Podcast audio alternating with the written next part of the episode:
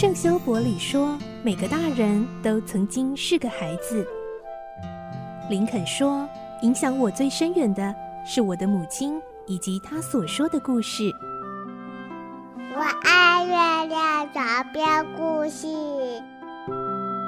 晚安，月亮床边故事。小青姐姐邀请每一位大孩子、小孩子一起听故事，不管多忙，也要和你一起听故事。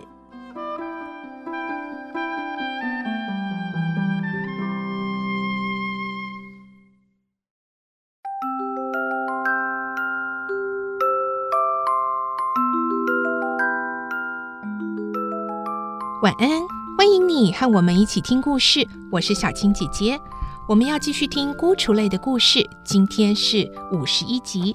上一集我们听到，比尔在知道南茜出卖了他们之后，原本就凶残成性的他，在愤怒、失去理智之下，竟然开枪结束了南茜的生命。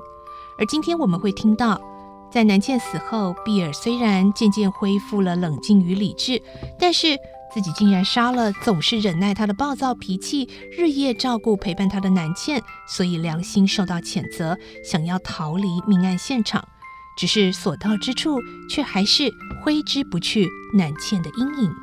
来听今天的故事，《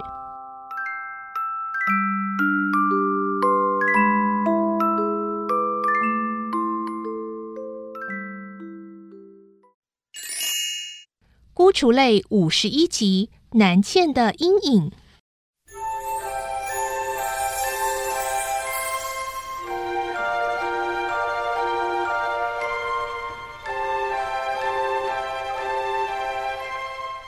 早晨的太阳不只给人带来光明和热量，也带给人们新生、希望与朝气。它那灿烂炫目的光芒，璀璨地照遍了这人烟稠密的大都市，同时，也透过窗台照耀着南茜的尸体。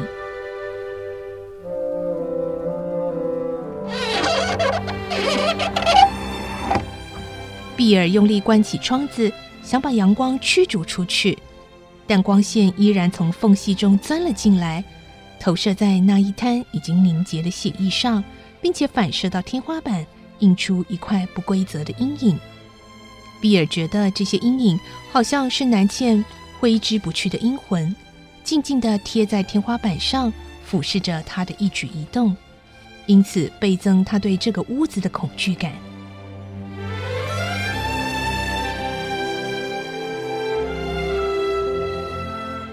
碧儿盥洗过后，认真地洗涤在衣服上的血迹，一些洗不掉的地方，便索性将它撕掉。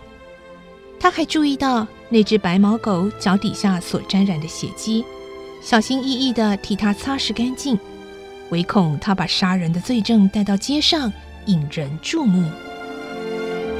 接着，他几近疯狂地睁着眼瞪着南茜的尸体，抱着他那豢养多年的白毛狗，生怕再踩到地板上的血块似的，一步一步的向后倒退出去，再轻轻的掩上门，上了锁。拿掉钥匙，离开那栋不祥的屋子。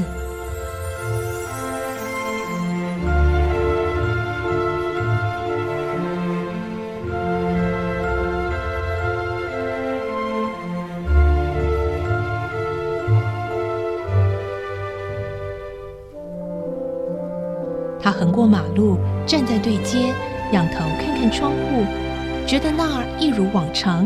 并没有丝毫让人怀疑的地方，然后对白毛狗吹了两声口哨，迅速走开。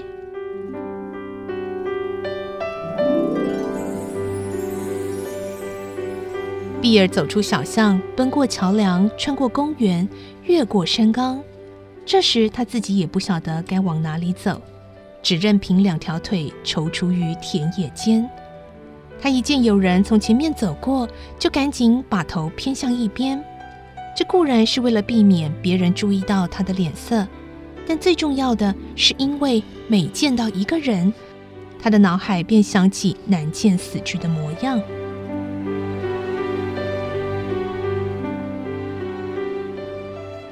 比尔漫无目的的徘徊着，上午、中午和下午都过去了。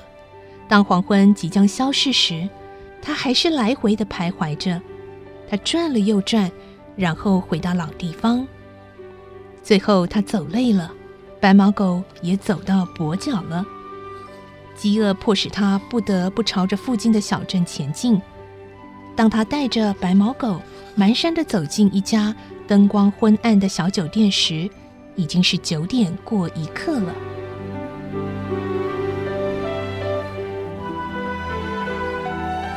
酒店里几个农夫在一盏小灯前欢畅地喝着酒。比尔进来的时候，他们曾经为他腾出一个位子，希望他能和他们一起喝酒。但比尔却无视他们的好意，选择躲在最远的一个角落里，独自吃喝着，并且不时抛些肉屑喂他那条宝贝白毛狗。聚集在小灯前的农夫们，尽谈着一些街坊的传闻和琐事，但偶尔也为一两则新奇有趣的事闹得哈哈大笑。比尔对他们的谈话并不感兴趣，付过账后，仍旧默默地坐在角落里。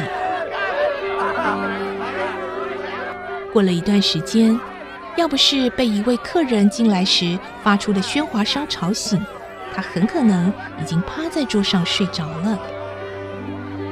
来的是一位行走乡间的江湖卖药者，他背着一口木箱，走到酒店中央，卸下箱子。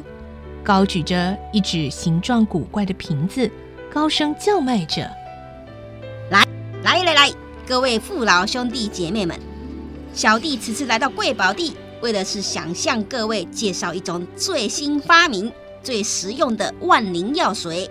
各位不要小看小弟手中这瓶小小的药水啊！这药水不管各位身上穿的是什么样的衣料，也不论各位所穿的衣服上沾的是酒污、果渍。”墨水印、油垢或其他任何肮脏不洁的痕迹，只要用这一瓶万灵药水一擦，保你清除的干干净净。各位要是不信的话，小弟可以当场试验看看。哎，这位老先生，你上衣上的污点可是酒污啊！哈哈，来来来，没关系，只要用小弟这万灵药水一擦，像这样。哎，各位请看，各位的眼睛都是雪亮的，这万灵药水一擦。酒污就这样消失掉了。这万灵药水本来是两便士一瓶，现在广告期间一瓶只卖一便士。卖药的人边说边走的来到比尔的跟前。各位各位，再让小弟表演一次。且看这位大爷的帽子。卖药人顺手摘下比尔的帽子，说：“这顶帽子正好有一点污渍，不管这污渍是泥秽、酒污、果渍或是血迹。”比尔粗暴地扑向卖药者，说：“嘿，快把帽子还给我！这位大爷，请你稍等一会儿，只要涂上小弟这万灵药水，三两下就保证你清洁溜溜的。”你这该死的家伙，把帽子还给我！比尔狠狠地咒骂一声，推翻桌子，冲上前去夺回自己的帽子，然后怒气冲冲地离开酒店。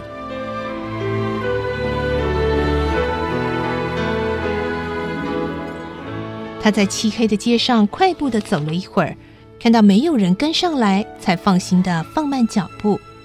这时候，一辆马车从他身边经过，刹那间，他隐约听到车上两个人的对话。嗯，听说哦，今天早上哦，啊，伦敦发生一件凶杀案呢。大都市里，任何事情都可能发生的。啊，可是我还听说哦。那个被害人哦，死得很惨哦，有够惨的。哦。那是男的还是女的？是女的。啊，凶手也真狠心啊！希望警察早日逮捕他。就是啊。比尔愣住了，没想到消息会传得这么迅速。他愣愣地伫立在街道中央，直到马车消失在遥远的黑暗里，他才突然醒来。拖着沉重的脚步，继续朝向伦敦前去。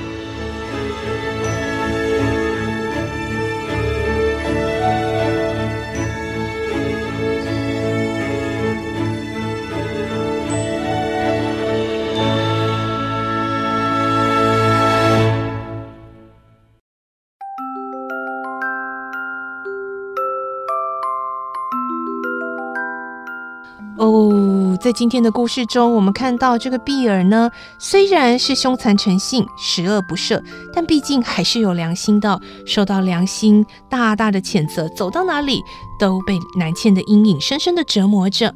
最后他的下场会是如何呢？而我们的奥利弗到底能不能够因为南茜的壮烈牺牲而得到拯救呢？明天再继续来听孤雏泪的故事喽。我是小青姐姐，我们明天见，拜拜。小朋友要睡觉了，晚安。